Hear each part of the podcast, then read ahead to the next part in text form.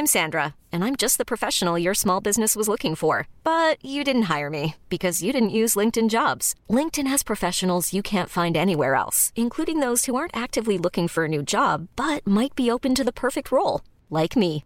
In a given month, over 70% of LinkedIn users don't visit other leading job sites. So if you're not looking on LinkedIn, you'll miss out on great candidates like Sandra. Start hiring professionals like a professional. Post your free job on linkedin.com/achieve today. L'heure des Pro 2 du vendredi. Bonsoir à tous. Ravi de vous retrouver pour conclure la semaine euh, en beauté en compagnie de Céline Pina. Bonsoir, chère Céline. Essayiste. Patrick Roger autour de la table. Bonsoir, Patrick, directeur de Sud Radio, évidemment. Philippe Guibert, enseignant, Bonsoir, Julien. consultant. Bonsoir, Philippe. Et bonsoir à Kevin Bossuet, Bonsoir, professeur d'histoire. Actualité euh, chargée. On va parler de Pape Ndiaye dans un instant. Il est 20h pile d'abord. Isabelle Piboulot, le rappel de l'actualité. On se retrouve tout de suite. Une joggeuse portée disparue en Seine-et-Marne. La jeune femme prénommée Chloé est âgée de 20 ans et mesure 1m56. Elle a disparu dans la commune de Damartin-en-Gouel entre 5h45 et 6h30 du matin, vêtue d'une doudoune noire sans manches, d'un sweat bleu roi, d'un jogging noir et de baskets blanches. La gendarmerie a lancé un appel à témoins. Hassan Diab, condamné à la réclusion criminelle à perpétuité 43 ans après l'attentat à la bombe contre la synagogue de la rue Copernic à Paris. La cour d'assises spéciale a rendu son verdict en l'absence de l'unique accusé et a décerné un mandat d'arrêt à son encontre après avoir bénéficié d'un non-lieu. Le Libano-Canadien de 69 ans était reparti libre au Canada en janvier 2018. Christophe Galtier porte plainte pour diffamation. Sont visés l'ancien directeur du football de l'OGC Nice, Julien Fournier, ainsi que les journalistes Daniel Riolo et Romain Molina. L'entraîneur du PSG est soupçonné d'avoir tenu des propos discriminatoires lors de son passage à l'OGC Nice l'année dernière. Une plainte pour harcèlement et menace de mort contre X a également été déposée. Est-ce que vous avez suivi euh, ou entendu l'interview de Pape Ndiaye ce matin chez nos confrères de France Inter? Je regarde surtout Kevin Bossuet parce qu'on on parlait évidemment de l'éducation nationale. Performance de haut vol. Ah, c'est rare que j'écoute. France Inter, mais là j'ai fait deux un extraits de, de grande qualité à vous faire entendre euh, pour commencer cette émission. Le ministre de l'Éducation qui était invité donc sur euh, France Inter ce matin. Encore une fois, ce gouvernement, j'ai l'impression, se moque un petit peu de nous euh, tout de même. Vous savez qu'Emmanuel Macron donc, a promis en début de semaine que l'école allait changer à vue d'œil, pour reprendre ses mots, dès septembre, avec notamment le remplacement systématique annoncé des professeurs absents. Sauf que le chef de l'État n'a pas précisé exactement les modalités de ces remplacements. Et c'est pas Pendiaï qui en était chargé ce matin. Écoutez. C'est par exemple le professeur d'anglais qui va remplacer le professeur de mathématiques, non pas pour faire des mathématiques, bien entendu, mais pour faire de l'anglais. L'idée, c'est d'ailleurs ce qu'on a vu. Ah donc le- c'est pas un remplacement sur la matière concernée, Non. c'est juste le, le- le poste. c'est le, c'est, c'est- c'est le trou dans l'emploi du temps qui est remplacé, non pas pour faire la discipline, sauf si un professeur de mathématiques. Mais donc les maths seront pas rattrapés dans votre les, logique les mathématiques seront rattrapées une autre fois lorsque euh, le professeur d'anglais sera absent et que le professeur de mathématiques euh, pourra le remplacer. C'est une pesée annuelle en quelque sorte des programmes et puis euh, des horaires. Exceptionnel. Je vous la refais, hein. je vous la refais très vite. Et je commence par Kevin, évidemment. Le prof de maths sera remplacé par le prof d'anglais qui fera cours d'anglais et le cours de maths sera rattrapé quand le prof d'anglais sera absent. Mais encore faut-il que le prof d'anglais soit absent à un moment, parce que sinon on ne rattrapera de- jamais le, le cours. C'est un problème de CM2. Non mais est-ce que vous vous rendez compte de ce que l'on vient d'entendre, Kevin Oui. Bossuet? Et vous me disiez avant l'émission que c'est quelque chose que vous Mais ça- pratiquez déjà depuis Mais longtemps. ça existe déjà, ça existe depuis 2005, ça s'appelle euh, le- le- les remplacements de courte durée qu'on appelle également les remplacements d'eurobiens. C'est-à-dire qu'à partir du moment où un collègue est absent, on peut demander à le remplacer et à faire son heure. Évidemment, si c'est un collègue de maths, moi je vais pas faire des mathématiques, je vais faire de l'histoire-géographie. Ça permet Mais s'il n'est pas absent ensuite, il sera jamais rattrapé son cours. Mais Donc on ja- désa- comme on dit, on déshabille euh, Paul Ah, mais pour on déshabille Jacques. Paul pour en- mais, mais en même temps, ça permet aux élèves d'éviter des heures de trou, ça permet aux élèves d'éviter de se retrouver en permanence, et nous, moi par exemple, Oui, ça me permet en fait. d'avancer sur le cours d'histoire. Mais j'ai déjà remplacé également des collègues d'histoire-géographie. Par exemple, quand il n'y a pas de remplaçant, moi dans mon établissement, j'ai déjà remplacé, en effet, sur quelques heures, euh, le Non, mais collègue s'il y a le prof était de maths absent. est absent et qu'il y a le, que le prof d'art plastique pour le, Ah, mais euh, pour le, remplacer, je- donc il y aura un cours de dessin dessin à la place du cours de maths. Oui, bien sûr. Évidemment que c'est, ça peut mais apparaître comme étant magnifique. du bricolage, mais c'est quand même mieux que d'avoir des emplois du temps à Oui, trous oui. et ça permet aux élèves, en effet, de les faire progresser dans d'autres disciplines. Donc moi, je trouve ça bien. Moi, je, je trouve que le décalage entre l'annonce d'Emmanuel Macron Voilà, en début de semaine, annonce grandiloquente, aucun, professeur ne sera plus euh, remplacé, et derrière, les ministres doivent aller euh, dans les radios pour dire la vérité. et la vérité, euh, elle fait un petit peu peur, la- je suis désolé. C'est du bricolage pur et simple. Mais la politique française et le président de la République en premier lieu fait de la communication. C'est la communication qui a remplacé l'action. Et donc le ministre est dans son rôle en expliquant, comme vous le disiez, ce bricolage. Je partage avec euh, Kevin Bossuet l'idée que c'est mieux que de l'absence. C'est mieux que rien. Et c'est mieux que rien. Mais ça ne répond pas exactement à l'annonce qui a été faite ça. par le président de la République qui se contente de faire de la communication une fois de plus. Et c'est ce qui dé- décrédibilise beaucoup le discours politique. Encore une parce fois. que les citoyens ont légitimement l'impression qu'on se moque un petit peu d'eux. Non pas qu'encore une fois que la, la solution en tant que telle soit idiote. Elle est plutôt maligne et c'est un bricolage euh, non, malin. moi, je- Oui, Non, enfin, ce qui est moi, malin, je- non, alors- ce qui serait malin, ce Moi, qui serait pas-. Patrick et Céline, ce qui serait malin, ce serait peut-être de que faire un en bricolage sorte, malin. de faire en sorte de recruter un métier qui est de plus en plus déserté, Voilà, de donner envie aux futurs profs d'exercer, et puis le mieux, peut-être, je sais pas, hein, c'est peut-être euh, bête de ma part, mais ce serait peut-être de remplacer le prof de maths par un prof de maths. Oui. Et puis comme ça, on Ah, fait un cours de maths et puis on n'en parle plus. Eh Oui, non mais sauf que, euh, Ah a pas sauf que, alors c'est vrai, on manque, euh, on manque de profs et on n'a Ah pas de, et on n'a pas de brigade de, remplacement. C'est pardon, je trouve ce procédé absurde. Je trouve ce procédé absurde parce que beaucoup d'élèves d'ailleurs ne sont pas motivés. J'ai vu en fait euh, quelques situations effectivement comme ça où ils n'avaient pas envie euh, de, de remplacer un cours de maths ou un cours de physique par un cours de français ou par un cours d'histoire géo, sauf s'il y avait besoin de rattrapage. On peut le faire ailleurs. Mais si on part dans cette logique-là, alors là on va marcher complètement sur la tête. Déjà les emplois du temps sont des casse-têtes complets aujourd'hui à l'éducation nationale. Collège, lycée, je ne sais pas si c'était dans le cadre d'un collège le- ou dans le cadre d'un lycée. Dans le cadre d'un lycée, c'est pas possible, puisque vous savez qu'aujourd'hui, euh, les classes sont éclatées. C'est-à-dire, vous êtes dans une classe, mais vous n'allez plus avec les mêmes plus. élèves dans, Ouais, mais- dans les différentes matières. Donc, euh, non, le- pardon, euh, je pense qu'on devrait travailler et s'attacher à créer en fait un certain nombre de brigades pour qu'il y ait des remplacements et qu'on n'en arrive pas à ces bien sûr. situations ubuesques. Je je suis pas certain que ce soit avec ce je veux genre de dire, il y a bricolage quelques qu'on mois- remonte le niveau scolaire il y a quelques mois, il y a- libre aussi. il y a quelques, il y a quelques mois, à quelques kilomètres d'ici, euh, à quelques, il y a, pardon, si je peux terminer, il y a quelques mois, à quelques Oui, oui. kilomètres d'ici, des élèves qui étaient, euh, qui avaient la matière de l'enseignement physique et qui passent leur bac, ont dû attendre des mois et des mois avant d'avoir un professeur. Comment ont-ils eu ce professeur? Parce que là, les parents se sont mobilisés dans la presse et là, à partir de ce moment-là, on a déclenché immédiatement les choses. Donc, euh, Non, mais- je pense qu'on devrait s'attaquer en fait davantage en fait à ce problème en créant en fait autre chose, en allant chercher des brigades et pas en faisant ce bricolage. Franchement, je me demande, gros- je me- je pose, on pose la question de l'école publique à travers ce genre Mais de oui. mesures, de bricolage dont on sait que ce sont des aménagements à la petite semaine. Est-ce que notre école publique française sera, dans les années qui viennent, encore capable de former des élites, de, de- de- de- d'instruire correctement nos enfants? Non, il n'y a, il y a aucun souci. Enfin, d'instruire correctement nos enfants, non.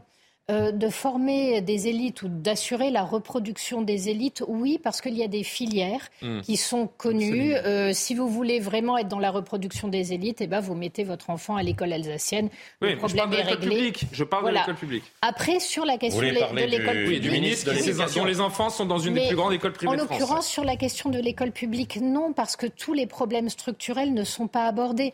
Là, ce qu'on voit, c'est quelqu'un qui nous vend comme étant une découverte, quelque chose qui a déjà été fait depuis plus de cinq ans, parce qu'en fait, il n'a rien à dire. La seule annonce réelle qui a été faite, elle a été faite par le président de la République, c'était la revalorisation des salaires. Ouais, hier, ouais. Derrière, il n'y a absolument rien, ni sur la question de la formation des professeurs, ni sur la question de la fidélisation, parce que non seulement les gens ne se présentent plus au concours, mais même ceux qui l'obtiennent s'en vont.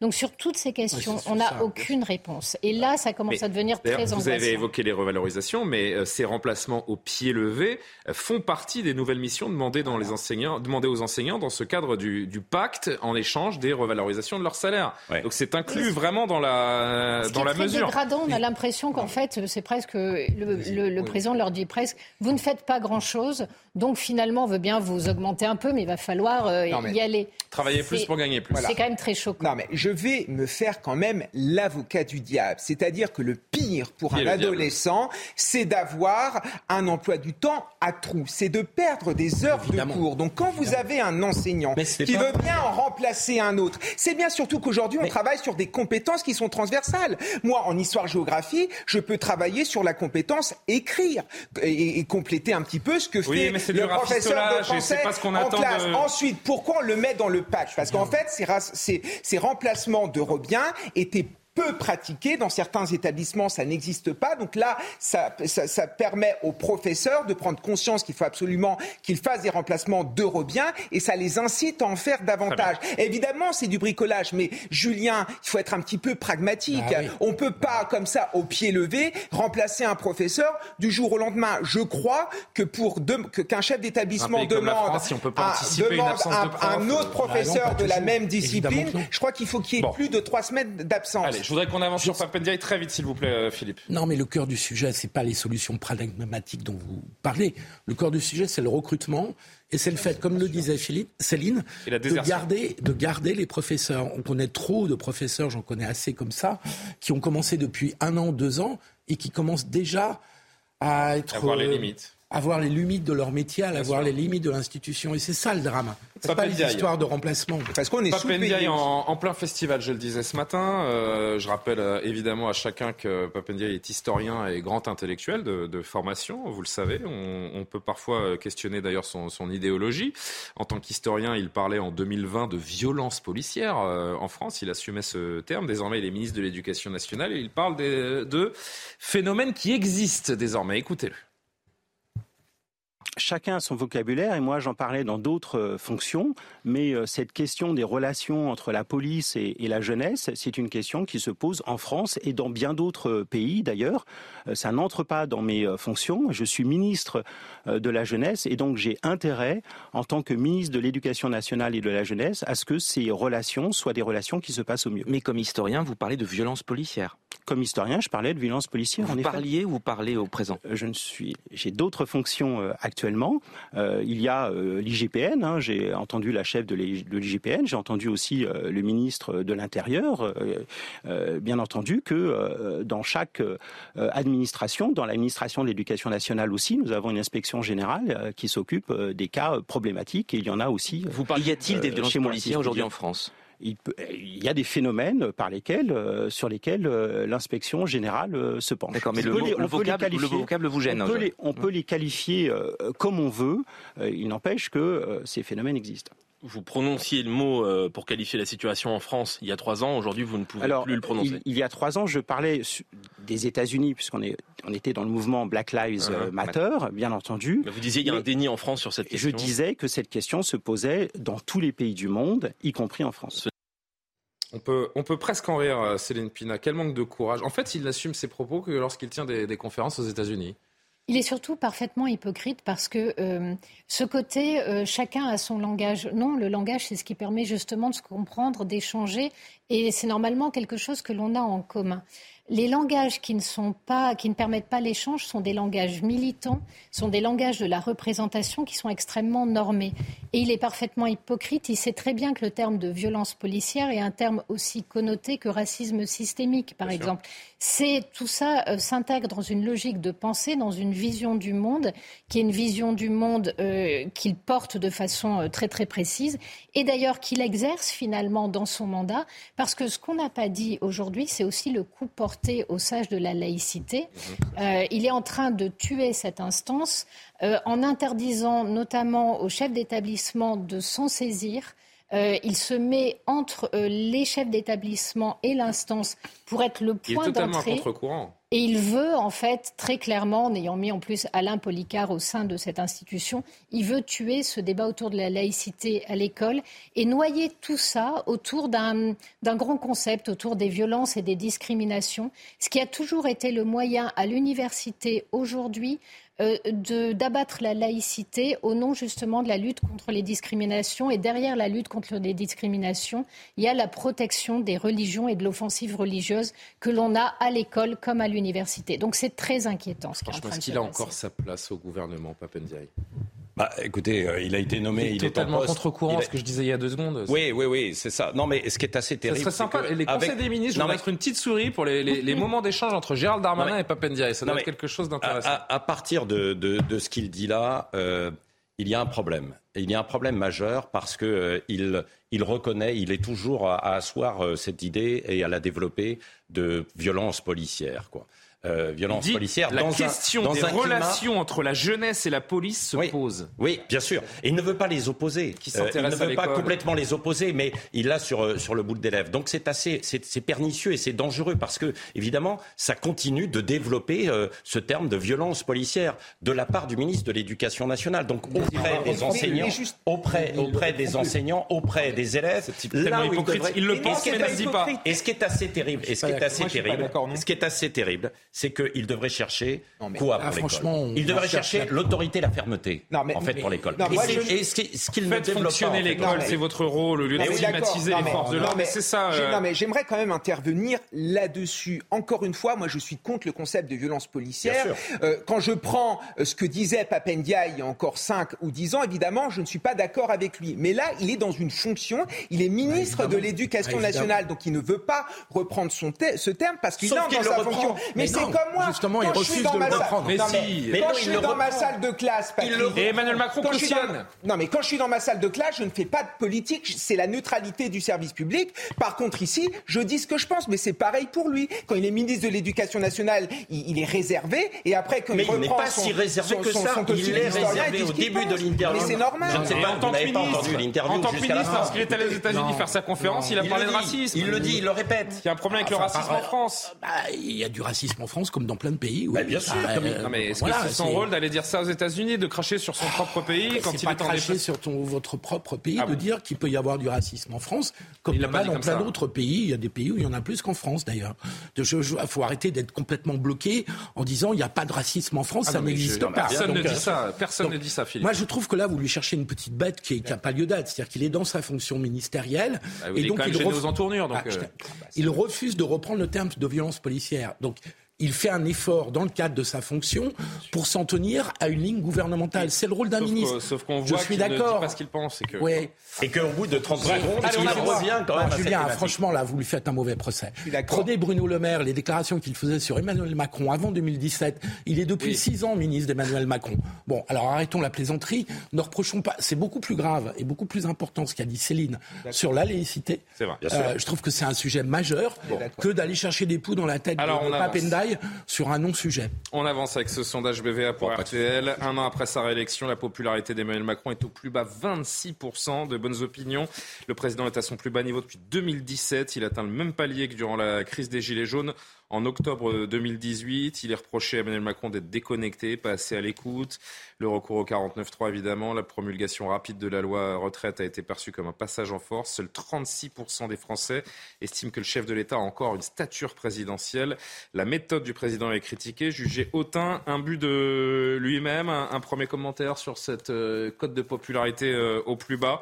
Semaine euh, compliquée pour le chef de l'État. Semaine compliquée. malgré ça, il est allé quand même sur le terrain au contact avec, euh, bah, on avec vu, les résultats qu'on connaît. casseroles, etc. Parfois interdites, donc euh, euh, c'est casseroles, donc on, l'a vu. pour faire la cuisine, les casseroles.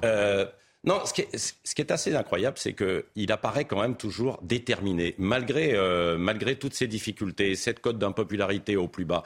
Euh, nous avons fait sur Sud Radio, parce que là, vous avez fait de la pub à France Inter, donc euh, c'est bien, ils n'en ont pas besoin puisqu'ils existent. Non, et d'ailleurs, je vous félicite pour cette interview exclusive réalisée par vos soins et par cette radio que vous dirigez, Sud Radio, du chef de l'État hier. du chef de l'État. Il nous a accordé cette, cette interview et il y a eu une question euh, assez cash de, Jean-Jacques Bourdin qui lui a dit Les Français ne vous aiment pas. Et à cela, il a répondu que nous sommes un pays euh, unique. Il s'aime euh, suffisamment pour 70 millions. Oui, non, non, non, je m'aime suffisamment.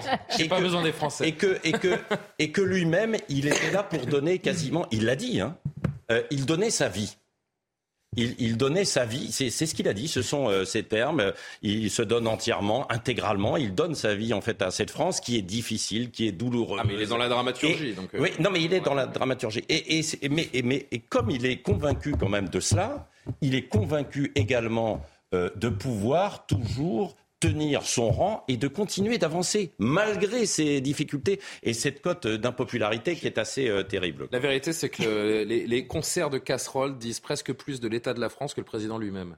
Mais c'est aussi la, force de l'adolescence que d'être déterminé quoi qu'il se Oui, euh, il y a...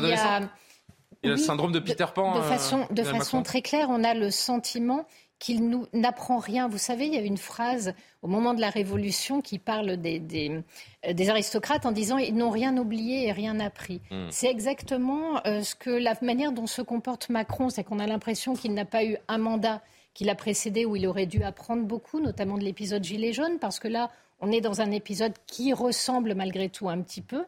Et euh, derrière ce côté, à la fois je me la raconte, parce que personne ne lui demande sa vie voilà, que, les gens vivent le plus longtemps possible, qu'ils soient heureux, qu'ils fassent ce qu'ils ont à faire. Personne ne lui demande un tel sacrifice. On lui demanderait juste peut-être de remettre la France sur ses pieds, un peu plus d'autorité, euh, un peu moins de en même temps et des directions beaucoup plus claires. Un peu moins de petites phrases peut-être aussi. C'est ça. Et donc, euh, à la fin, ce qu'on voudrait simplement, c'est qu'il grandisse. Il refuse de le faire. Ça devient un petit peu pénible. Il, il va au contact. En tout cas, ça a été le cas dans le Barin euh, lors du, déplacement il y, a, il y a deux jours. Les ministres qui faisaient le service après-vente, aujourd'hui, on a vu Papendia sur France Inter, mais les, tout, le, quasiment l'ensemble des, des têtes fortes du gouvernement étaient dans les différentes matinales pour défendre le chef de l'État aujourd'hui. Écoutez.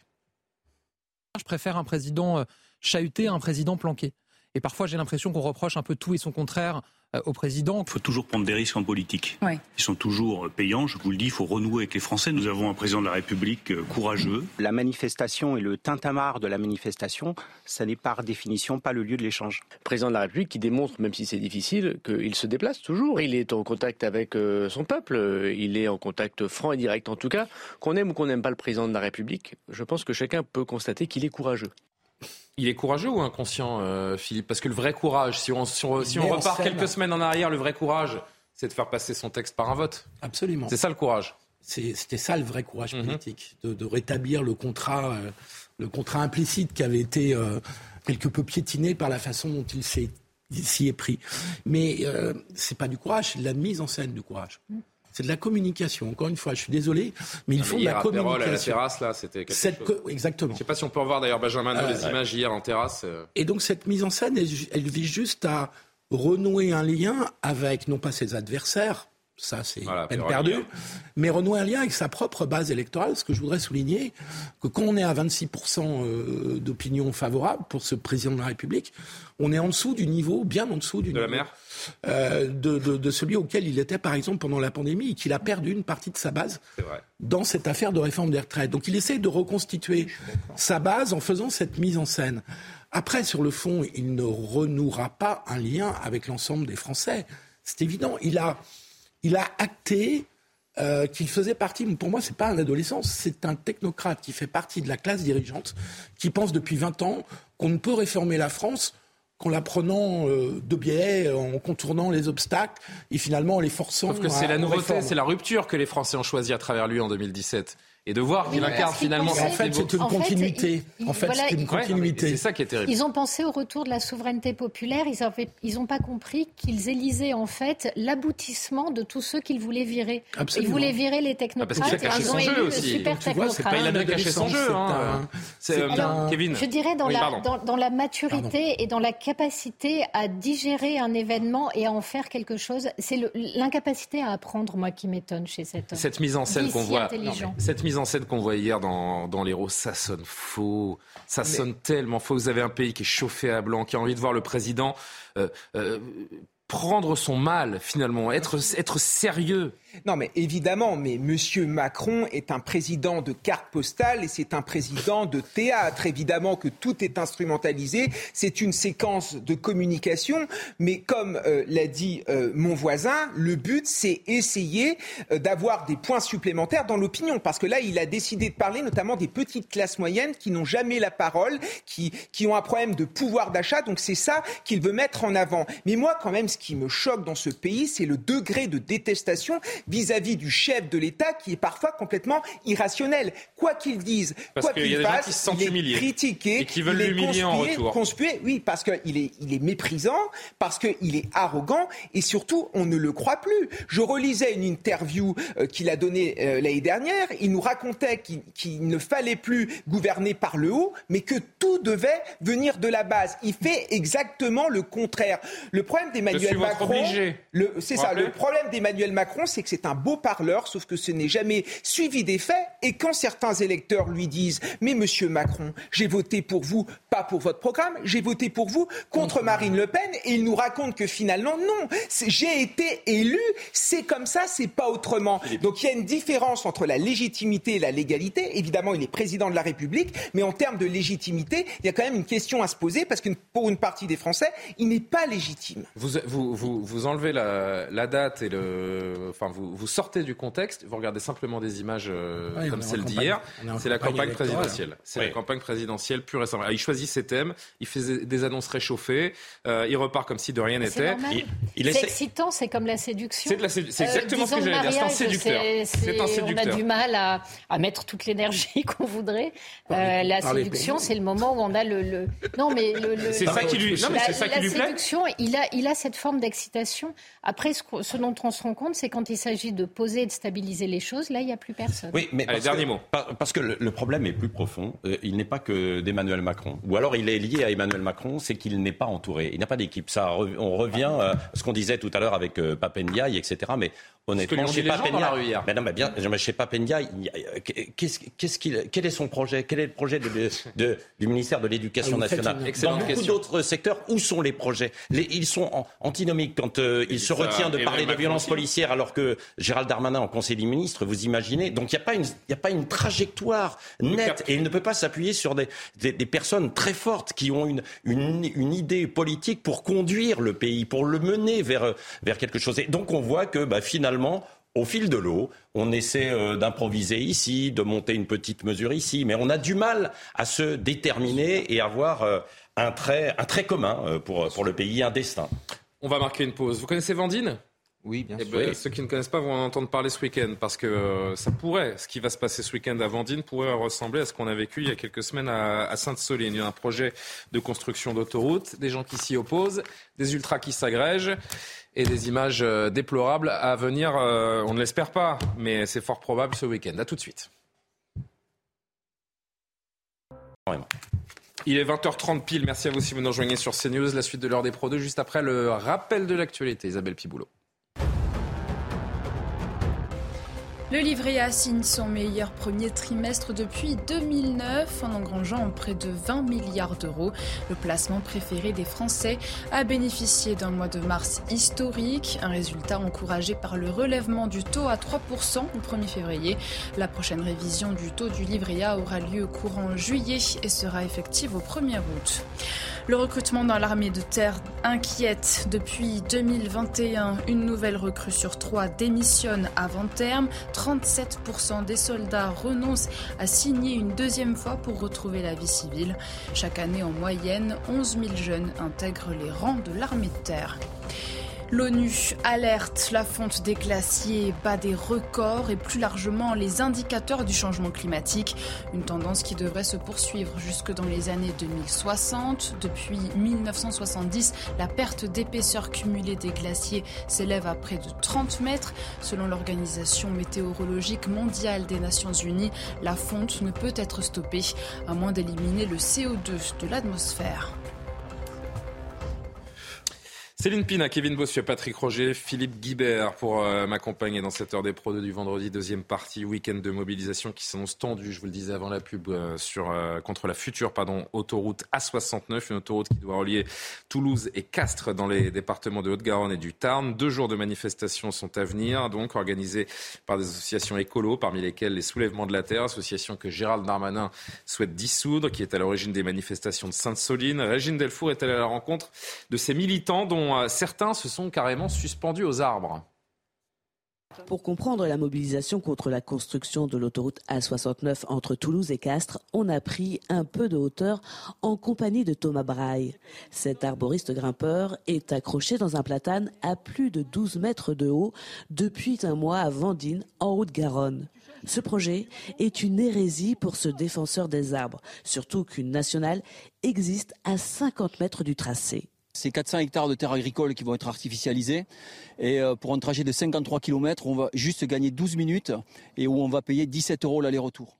Cinq arbres ont déjà été abattus, mais vissé à son platane, Thomas Braille a réussi à faire arrêter l'abattage des autres. Et il compte bien faire stopper le projet. On partira pas d'ici tant que le projet ne capotera pas. Euh, on est des pères de famille. Moi, j'ai un métier. Vous voyez, je travaille plus, ça fait un mois. Je suis patron. Hein, je suis pas zadiste ni quoi que ce soit. À 8 km de là, Sabine Mousson, maire de Telat, commune du Tarn, se mobilise elle aussi.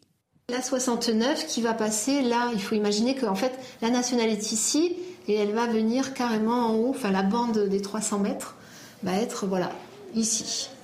Donc votre village se retrouve se retrouve coupé en deux. Des milliers de personnes sont attendues ce week-end dans le Tarn contre la construction de la 69. Cette mobilisation est initiée par plusieurs associations dont La Voix est libre et les soulèvements de la terre. Patrick Roger, on a donc 1500 à 2000 personnes, dont 200 éléments radicaux qui sont attendus ce week-end. L'acte 2 de Sainte-Soline peut-il se jouer sur le tracé de cette future autoroute? Certains se sont donnés. future autoroute, que certains veulent et d'autres pas. Oui, certains se sont euh, donné rendez-vous et euh, Gérald Darmanin l'avait mis parmi la, quarantaine de lieux euh, symboliques qui pouvaient devenir des lieux de résistance, des ZAD. Eux se défendent hein, de ça, on l'a entendu dans le reportage. Ils disent non, c'est pas une ZAD, on veut simplement défendre euh, ces terres, les 300 hectares, pour ne, pour ne pas qu'il y ait ce projet. Alors c'est vrai qu'en toile de fond, euh, c'est compliqué parce que localement, 75% des, des habitants sont plutôt favorables à, à ce projet d'autoroute qui permet de désenclaver, d'aller plus vite. Il y a que ce soit la ville de Mazamet en fait euh, et, et en fait il y a deux visions ceux qui ceux qui souhaitent préserver la vie un peu villageoise rurale et puis ceux qui pensent qu'il faut désenclaver les territoires. Oui, euh, désenclaver les territoires, bien sûr. Et, d'ailleurs, la plupart des gens qui vont manifester là-bas prennent quand même aussi les autoroutes et les trains, euh, euh, évidemment, qu'on a construits. Hein. Et, bien, bien sûr. Donc, le, paradoxe. Et, la construction, elle passe toujours par la destruction de, de, de quelque chose. Le problème ici, dans ce cas précis, c'est qu'il y aurait très bien pu y avoir sur la nationale qui existe un doublement des voies pour en faire une autoroute. Sauf que, évidemment, ce serait la charge de l'État et des collectivités locales. Et comme elles n'ont pas d'argent, eh bien, elles ont transféré ça au privé, qui lui, le privé, bah, euh, monte euh, un autre projet qui est euh, celui-ci. Quoi. Alors après, est-ce que ce sera un point de crispation ce week-end ou pas? A priori, c'est moins violent. Thomas Braille n'est pas, c'est pas un violent, lui. Thomas Braille, il défend non, les armes. Lui, mais s'ils étaient tous comme lui, à la rigueur, ce serait pas plus mal. Pour mais, ce qui nous fait peur, ce sont les radicaux, ce sont les soulèvements de la terre pour, qui ont organisé Pour, l'anecdote, dès qu'il y a des projets d'abattage d'arbres, il va monter dans les arbres. Hein. Il l'a fait devant le ministère. Non, mais il est plutôt sympathique de, l'écologie. Il l'a fait au pied de la Tour Eiffel et tout. Mais c'est pas euh, c'est pas lui qui représente les, radicaux qui seront, euh, qui seront forcément euh, sur place ce week-end. Après, il y a quand même une différence par rapport à Sainte-Soline, c'est qu'à Sainte-Soline, les bassines existaient. Là, la construction de l'autoroute n'a pas débuté, donc c'est quand même une différence de taille. En outre, quand on écoute les militants, on sent qu'il y a un côté désobéissance civile très pacifique, ce qui n'était pas le cas finalement à Sainte-Soline. Mais moi, ce qui m'estomaque à chaque fois, c'est que ces gens discréditent l'écologie, qui est pourtant quelque chose d'important, parce qu'ils l'opposent finalement aux intérêts économiques d'un territoire. Ils l'opposent finalement à la création d'emplois. Ils l'opposent à, à l'aménagement du territoire. Sauf qu'on n'arrivera pas à faire prendre conscience aux gens qu'il faut véritablement euh, s'armer pour plus d'écologie avec avec ce genre de choses. Et puis, encore une fois, non mais regardez le militantisme grimper dans les arbres pour nous faire prendre conscience. C'est symbolique, c'est symbolique. Je vous dis franchement, ce monsieur, mais c'est moi, ce monsieur, je pense qu'il est plutôt respectable et qu'il euh, et Moi, je dis ça à mes élèves de 6 ils se marrent la tronche. mais que vous vous mariez, c'est une chose, mais que ce monsieur soit non violent et qu'il croit en sa cause, bon, on peut, euh, on peut être d'accord, bah, pas d'accord, mais on peut le respecter aussi. Ah, en revanche, les Black Blocs qui, vont, qui viendront se greffer ce week-end et qui prendront prétexte de cette construction d'autoroute pour casser du flic et pour euh, pour dégrader tout ce qu'ils pourront trouver. Ça, c'est encore, euh, c'est encore autre chose. D'ailleurs, euh, week-end marqué par le retour des drones en maintien de l'ordre. Ça, c'est très important. Ils avaient été utilisés pour sécuriser l'Euro 2016 et certaines manifestations de Gilets jaunes, puis suspendues en 2020. Là, le décret d'application a été publié au journal officiel. Euh, Céline, un commentaire C'est du bon sens? Le retour des drones pour le maintien de l'ordre Sachant qu'à Sainte-Soline, les ultras avaient des drones et pas la police. C'était le monde à l'envers. Non, non, c'est, euh, à mon avis, utiliser tout ce que la technologie nous permet d'utiliser est toujours euh, intelligent et intéressant. Euh, je rappelle aussi qu'à Sainte-Soline, eu égard aux violences qui ont eu lieu, on a peut-être aussi besoin d'avoir des images qui ne soient pas des images orientées, parce qu'on a vu à quel point l'angle selon lequel on filme ont donné l'impression parfois que les gendarmes se comportaient d'une manière qui n'était pas réglementaire, alors que toute l'enquête a montré qu'en fait, les gendarmes avaient parfaitement maîtrisé leur intervention. Hein, qui a fait Exactement. Pendant de... et, euh, et, on se dit que si on peut disposer aussi à la fois d'observations de, très... Et puis l'information, l'observation, c'est aussi une des clés du succès d'un affrontement. Un dernier mot, Philippe, la France d'Emmanuel Macron qui est, qui est pleine de, projets d'infrastructures, euh, les éoliennes, les routes, euh, des mini-centrales nucléaires, autant de projets qui vont électriser ces, ces radicaux euh, pour certains d'entre eux? Oui, bien sûr. Là, en l'occurrence, je ne suis pas sûr que ce soit un point de fixation aussi dur qu'à Sainte-Soline. Il faut l'espérer. Hein. Parce faut d'abord faut l'espérer, mais je pense qu'il y a une dimension locale qui me paraît plus importante, alors que à Sainte-Soline, c'est évidemment un sujet local, mais il y a un point de principe sur le principe des grandes bassines et sur le fait d'aller forer dans les nappes phréatiques qui, quand même, euh, moi, je ne suis pas assez spécialiste pour trancher, mais euh, quand même qui pose au minimum question, avec une mobilisation écologiste extrêmement forte à Sainte-Soline, euh, avec aussi des militants pacifiques, même s'ils ont été complaisants avec les violences et qu'ils ont laissé faire et qu'ils ne ils se sont pas embarrassés de, de, de, de cela. Mais, mais, donc on a un point de fixation idéologique à Sainte-Soline qui me paraît plus dur que euh, avant qui se passe là, euh, Donc, euh, enfin, j'espère ne pas me tromper en tout cas. Et a priori, les chiffres et de manifestants et de black bloc ou d'ultra radicaux sont ceux qui sont annoncés sont quand même nettement moindres qu'à Sainte-Soline, où il faut rappeler quand même qu'il y avait beaucoup de monde euh, dans la manifestation et qu'il y avait quand même quelques, plusieurs centaines, voire milliers, de personnes qui venaient de Belgique, d'Allemagne, d'Italie pour aller à Sainte-Soline. Je rappelle que 300 hectares de terres agricoles seront nécessaires pour la confection de l'autoroute. Pourtant, une nationale, comme l'a dit Patrick, existe déjà en parallèle de cette future autoroute. Le montant du projet atteint 450 millions d'euros. Autre thème dans ce, cette émission, Gérald Darmanin, euh, qui a confirmé hier soir une prochaine vaste opération contre la délinquance et l'immigration illégale à Mayotte. Mayotte, c'est le 101e département français, le plus pauvre ou l'un des plus pauvres, mais je pense que c'est le plus pauvre de très loin. Gérald Darmanin qui a confirmé euh, l'envoi ces derniers jours sur l'archipel de quatre escadrons de gendarmes mobiles, la CRS 8, spécialiste de la lutte contre les violences urbaines. Au total, 510 mobs de l'ordre sont attendus, baptisés Wambushu, qui peut euh, vouloir dire en maorais reprise ou poil à gratter. L'opération a été validée par Emmanuel Macron en Conseil de défense, devrait débuter la semaine prochaine pour euh, au moins deux mois. Geoffrey Defebvre vous en dit un peu plus. Sur les 300 000 habitants de Mayotte, près de la moitié seraient en situation irrégulière. L'opération Wambushu a donc pour objectif de poursuivre la lutte contre l'immigration clandestine. Situé dans l'océan Indien, le 101e département français est confronté depuis des années à une pression migratoire venant principalement des îles Comores voisines. En 2022, plus de 25 000 reconduites à la frontière ont été effectuées. Cette fois, l'objectif est de détruire près d'un millier de bangas, des logements de fortune où vivraient des personnes en situation irrégulière, et ainsi d'expulser en deux mois environ 10 000 sans-papiers. De son côté, le président comorien Azali Assoumani espère que l'opération sera annulée, craignant de voir arriver entre 150 et 400 ressortissants par jour, contre 70 actuellement. Pour freiner l'immigration clandestine en 2005, François Barouin, alors ministre des Outre-mer, avait proposé une exception au droit du sol pour obtenir la nationalité française à Mayotte. En début d'année, Gérald Darmanin a réaffirmé sa volonté de restreindre les conditions d'accès à la nationalité française depuis l'archipel mahoraise. Je voudrais juste planter un tout petit peu plus le décor pour qu'on comprenne ce qui se passe à Mayotte, où le nombre d'habitants a été multiplié par 6 en 50 ans. La population augmente 5 fois plus vite que la population française globale. Hausse démographique due à de très nombreuses naissances liées à une forte immigration que connaît le département. La moitié des enfants qui naissent à Mayotte ont deux parents étrangers. Un quart de la population en situation irrégulière. Forcément, les tensions sont inévitables et des euh, milliers d'enfants, des mineurs étrangers euh, isolés, inexpulsables, euh, des adultes qui sont en train de former des, bandes qui sèment la terreur. C'est le tableau global à Mayotte, Céline Pina. Quatre personnes sur dix vivent dans un bidonville.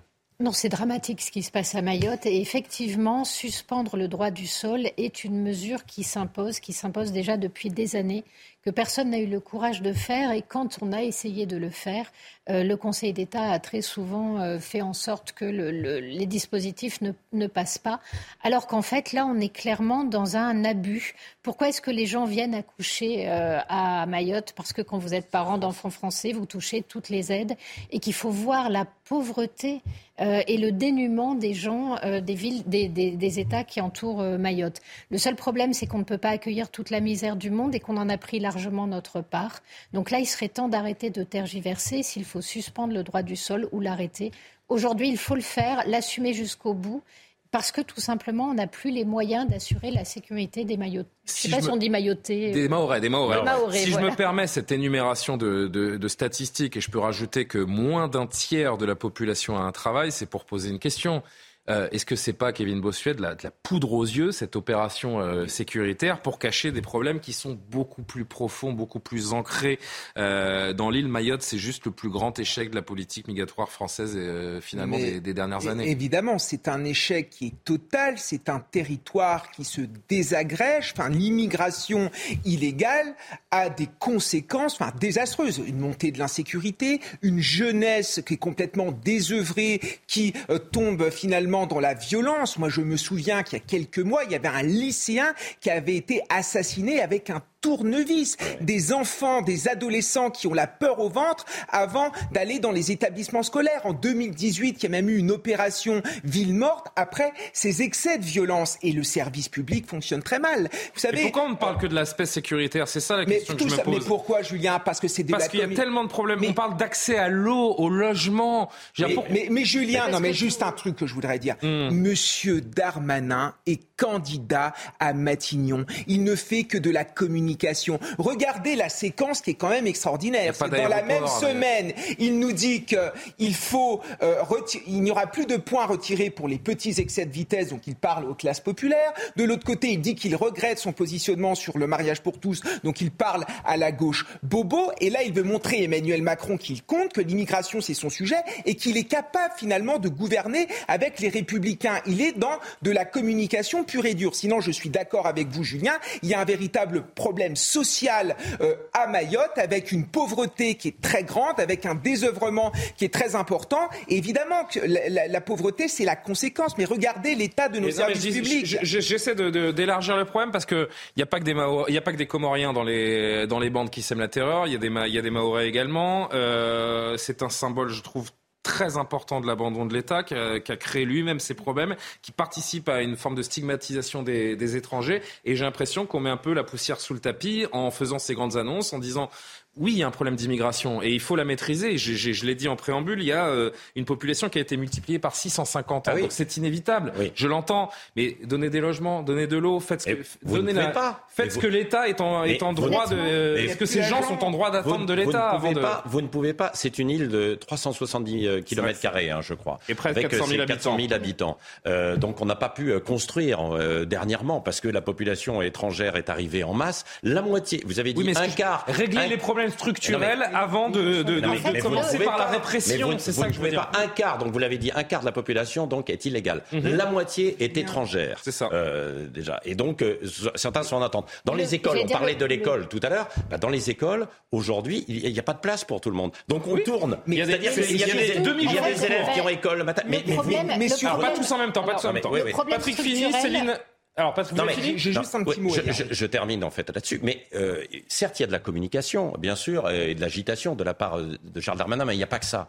Depuis euh, deux, trois ans, Mayotte étouffe complètement. Vous discutez avec les habitants, c'est devenu terrible. Il y a une soixantaine de bandes qui sèment la terreur quand même dans, cette ville. Les habitants ne peuvent pas se déplacer en fait le soir parce que les, vous avez parlé de on les, attaque à la machette publics, sur certains, sur certains territoires. Non, mais surtout, les agents du service public fuient. Il y a beaucoup de contractuels à Mayotte et ils fuient les uns après les autres. C'est pour ça qu'il y a une dégradation. Il faut quand même de la sécurité. Quoi. Alors, Céline, je vous laisse le mot de la fin. Philippe Guibert. Euh, juste deux remarques. Je pense que n'importe quel État serait débordé face à la ah situation. Mais est-ce que euh, l'expulsion massive, c'est la solution? D'autant qu'on apprend euh, également que les Comoriens ne veulent pas récupérer leurs ressortissants. non, mais si on n'est pas capable de se faire respecter par les Comores, allez-y. Là, on est face à un sujet où n'importe quel système étatique serait de toute façon débordé. C'est ingérable. Donc euh, je ne sais pas quelle est la solution, mais on est face à un problème qui est totalement ingérable, auquel nous ne sommes absolument pas habitués. Notre législation, nos services publics ne sont pas prêts à ça. Notre, système n'est pas prêt à ça. Et donc, au-delà des solutions effectivement de court terme et d'urgence qui sont nécessaires, hein, euh, il faudra bien régler le problème de la source de cette immigration. Et le problème, il se trouve dans ces pays qui sont proches. Euh, d'où, vient cette immigration Et là, il faut qu'on arrive quand même à trouver une solution, parce qu'elle est massive. Je voudrais que vous voyez avec moi le, la déclaration du porte-parole du gouvernement des Comores. Euh, les Comores n'entendent pas accueillir des expulsés issus de l'opération projetée par le gouvernement français à Mayotte. Donc même, même face aux Comores, on n'est pas capable de se faire respecter. Oui, enfin bon, euh, un, ça s'achète, ce genre d'État. Et deux, ah au pire, ça se menace. Non, mais c'est vrai. On a toujours des deals quand on veut renvoyer des gens quelque part. Il y a toujours des ça deals. Ça fait un moment que ça dure quand même. Hein. En, matière d'aide au développement, on arrive toujours à habiller les choses. La question aujourd'hui, c'est que le problème structurel de Mayotte, c'est cette immigration. Mm. Pourquoi est-ce que cette immigration vient? Parce que par rapport à ce qu'ils ont chez eux, même nos, petites aides, c'est euh, le nirvana. Donc le seul moyen, c'est de couper ces aides. À un moment donné, il va falloir arrêter de réfléchir en se disant on n'a pas l'habitude de le faire. Est-ce que cette opération prévue, c'est un début de solution pour vous ou c'est de la com, comme on le dit, une forme de poudre aux yeux essayé. La vraie chose, c'est d'arrêter le droit du sol mais les problèmes structurels sont toujours là. Vous n'aurez toujours pas l'eau potable, vous n'aurez toujours pas de, logement, vous n'aurez toujours pas. En fait, vous, avez tous ces problèmes-là parce que vous avez tous ces gens qui arrivent et qui arrivent uniquement pour profiter des aides. À partir du moment où vous les empêchez en fait d'avoir accès à ces aides, le, la source se tarit. Donc il faut, il faut y aller. Et honnêtement, ils ont essayé de le faire et c'est les juges qui les en ont empêchés. Bon, ça, on arrive à la fin de l'heure des Pro 2. Malheureusement, c'était passionnant. On n'a pas le temps de, de parler de, de l'attentat de la rue Copernic. J'apprends juste, je rappelle juste à nos téléspectateurs que 43 ans après cet attentat contre la synagogue de la rue euh, Copernic, le Libano-Canadien Hassan Diab, jugé en son absence, a été euh, condamné à, à la perpétuité. Je ne sais pas si vous, si vous en parlerez, euh, Olivier, mais en tout cas, ce sera abordé euh, d'ici la, la, fin de soirée, évidemment, sur, euh, sur l'antenne de CNews. Une décision importante. Le meilleur de l'info arrive dans un instant, cher ami. Retour de la casserolade. Ah, la casserolade. on va passer et, on vous montrera. Ça va faire du bruit alors. Ça va faire du normalement, ça va faire du bruit. Et euh, vous savez qu'il y a, une, une, marque suédoise de casserole qui profite, enfin non, pas de casserole, une marque suédoise tout court que vous connaissez tous. Voilà. Des meubles. Qui vendent, qui vendent des, et des casseroles. ils vendent des casseroles aussi. C'est connu pour les meubles. Et ils trouvent, ils ont, ils ont fait une petite campagne de pub qu'on vous montrera tout à l'heure. Il faut profiter de l'effet, l'effet casserole, l'aubaine casserole, la révolution des casseroles. On vous en reparlera. Le temps des casseroles. Merci beaucoup. Il en a des casseroles, euh, Olivier. Pas moi. Et bien sûr. Vous, sans doute. Merci à Jean-Luc Lombard euh, à la réalisation, Grégory Possidalo euh, au son, Rémi à la vision. On, on t'aidé à préparer cette émission Benjamin Thomas Saint-Jean et Maxime Leguet, que je remercie, qui est un, fin mélomane, hein, ce Maxime Leguet. Je le salue. Merci à tous les quatre. Vous avez été parfaits. Merci aux téléspectateurs qui nous suivent. Je vous souhaite un très bon week-end. J'aurai le plaisir de vous retrouver lundi pour euh, Soir Info. Bon week-end.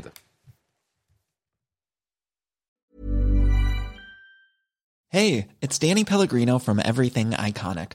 Ready to upgrade your style game without blowing your budget? Check out Quince. They've got all the good stuff shirts and polos, activewear, and fine leather goods, all at 50 to 80% less than other high end brands. And the best part? They're all about safe, ethical, and responsible manufacturing. Get that luxury vibe without the luxury price tag. Hit up quince.com slash upgrade for free shipping and 365 day returns on your next order. That's quince.com slash upgrade.